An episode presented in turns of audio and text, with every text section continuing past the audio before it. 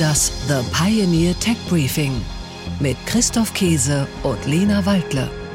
Herzlich willkommen. Mein Name ist Christoph Käse und mit dabei wie jeden Donnerstagmorgen Lena Waldle. Hallo Lena und guten Morgen. Hallo Christoph, guten Morgen.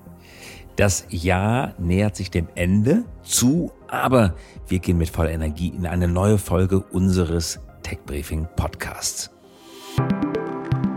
Auf dem Meeresgrund, Christoph, da liegt ein Schatz. Und zwar ein Schatz, nach dem sich weder Jack Sparrow noch der fliegende Holländer noch sonstige Piraten und Abenteurer sehnen, sondern die Rohstoffindustrie. Noch ist es weder technisch möglich noch rechtlich geregelt, diese Rohstoffschätze vom Grunde des Meeres zu heben. Doch an beidem wird gearbeitet. 2025 soll es dann soweit sein. Wenn es erst einmal rechtliche Rahmenbedingungen gibt und die notwendige Technik dazu, dann sollen am Fuße der Ozeane Rohstoffe abgebaut werden. Rohstoffe, die essentiell wichtig sind für die Elektrifizierung und Dekarbonisierung unserer Wirtschaft. Elektrifizierung und Dekarbonisierung, Christoph, du hast es gerade gesagt, das waren noch die großen Themen beim Klimagipfel COP28, der aktuell vergangene Woche in Dubai stattfindet.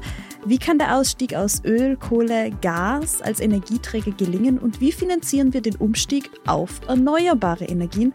Und das wurde im Wüstenstadt diskutiert. Zur Finanzierung soll ein Klimafonds eingerichtet werden. Ein Lieblingsprojekt vor allem der deutschen Bundesregierung. Die Industrieländer sollen nach diesen Vorstellungen in einen Fonds einbezahlen und diese Gelder werden dann für den Wiederaufbau verwendet. Und zwar für den Wiederaufbau nach klimabedingten Naturkatastrophen und vor allen Dingen im globalen Süden. Doch für diesen Umstieg braucht es nicht nur Geld, sondern auch die notwendigen Rohstoffe.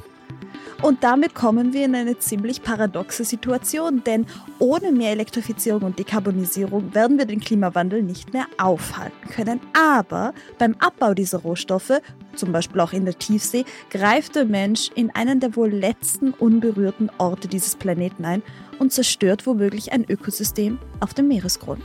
Und jetzt musst du ganz tapfer sein, es ist Weihnachten. Ich zitiere jetzt Disney. Ariel, die Meerjungfrau, wird das, was wir gerade besprochen haben, und SpongeBob ganz sicherlich auch nicht gut finden. Aber Spaß beiseite. Vor allem Meeresbiologen warnen vor den Auswirkungen auf die Tier- und Pflanzenwelt.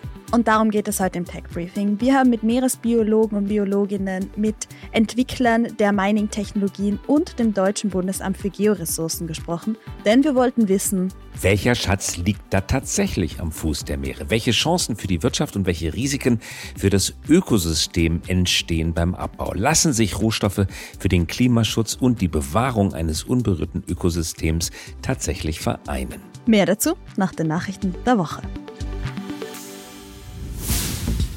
Tech Briefing. Nachrichten aus der Welt der Big Tech. Entlassungen bei Spotify. Der Musikstreaming-Dienst Spotify streicht rund 1500 Stellen. Firmengründer Daniel Eck begründet den Schritt mit dem verlangsamten Wirtschaftswachstum. Es ist bereits die dritte Entlassungswelle innerhalb kürzester Zeit. Probleme mit Amazon Q. Amazons neu eingeführter KI-Chatbot Amazon Q hat Berichten zufolge Probleme mit Halluzinationen und Datenblacks, die sensible Informationen über Amazon-Rechenzentren beinhalten. Ungünstig, denn Amazon kämpft derzeit gegen den Eindruck, dass Microsoft und Google dem Unternehmen bei der Entwicklung von KI-Werkzeugen den Rang ablaufen. Tech Briefing: Nachrichten aus der Welt der Startups. Entlassungen bei Tier. Das Berliner Mobility Unicorn Tier Mobility trennt sich von weiteren Mitarbeiterinnen und Mitarbeitern. 140 Mitarbeitende verlieren ihren Job. Das sind rund 22 Prozent der Gesamtbesatzung. Als Grund gibt CEO Lawrence Leuschner die nicht erreichte Profitabilität an. Neues vom Deutschen Startup-Verband. Am Dienstag wurde die Unternehmerin, Investorin und Co-Gründerin des FC Victoria Berlin, Verena Pauster, zur Vorstandsvorsitzenden des Startup-Verbands ernannt. Ihr Vorgänger Christian Miele tritt nach vier Jahren vom Chefposten zurück. Tech Briefing: Nachrichten aus der Welt der Technologie. DNA-Datenleck. Das amerikanische Biotech-Unternehmen 23andMe hat bestätigt, dass bei einem Cyberangriff im Oktober die Daten von 6,9 Millionen Nutzern abgeflossen sind. Das ist besonders deswegen heikel, weil die Plattform mitunter DNA-Tests anbietet. Die Nutzerdaten wurden zum Teil im Dark Web zum Verkauf angeboten. Höhenflug bei Bitcoin. Bitcoin erreichte am Montag die Marke von 42.000 Dollar. Dieses Niveau wurde zuletzt im Mai 2022 erreicht. Die Preiserhöhung wird durch den Optimismus über die mögliche Genehmigung eines Bitcoin-ETFs und die Erwartungen von Zinssenkungen durch die US-Notenbank getrieben.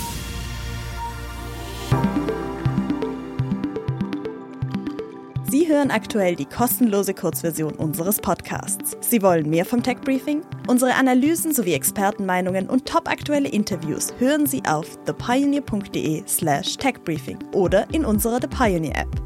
Mit einem Abo für nur einen Euro im ersten Monat erhalten Sie wöchentlich Deep Dive Infos zu Megatrends und Innovationen aus der Welt der Technik und natürlich auch alle weiteren Podcasts und Artikel unserer Pioneer Redaktion.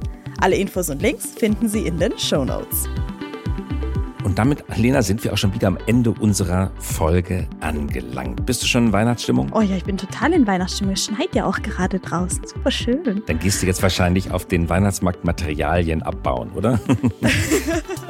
ja, genau. Genau. Ich werde mal eine, eine Rohstofferkundung machen, was es Gutes gibt. Eine Rohstofferkundung. Wir schicken herzliche Grüße in diesen Donnerstag und wünschen auch noch einen schönen zweiten Advent. Herzliche Grüße von Christoph Käse und von Lena Waldle. Liebe Grüße und wir hören uns wieder nächste Woche. Bis nächste Woche.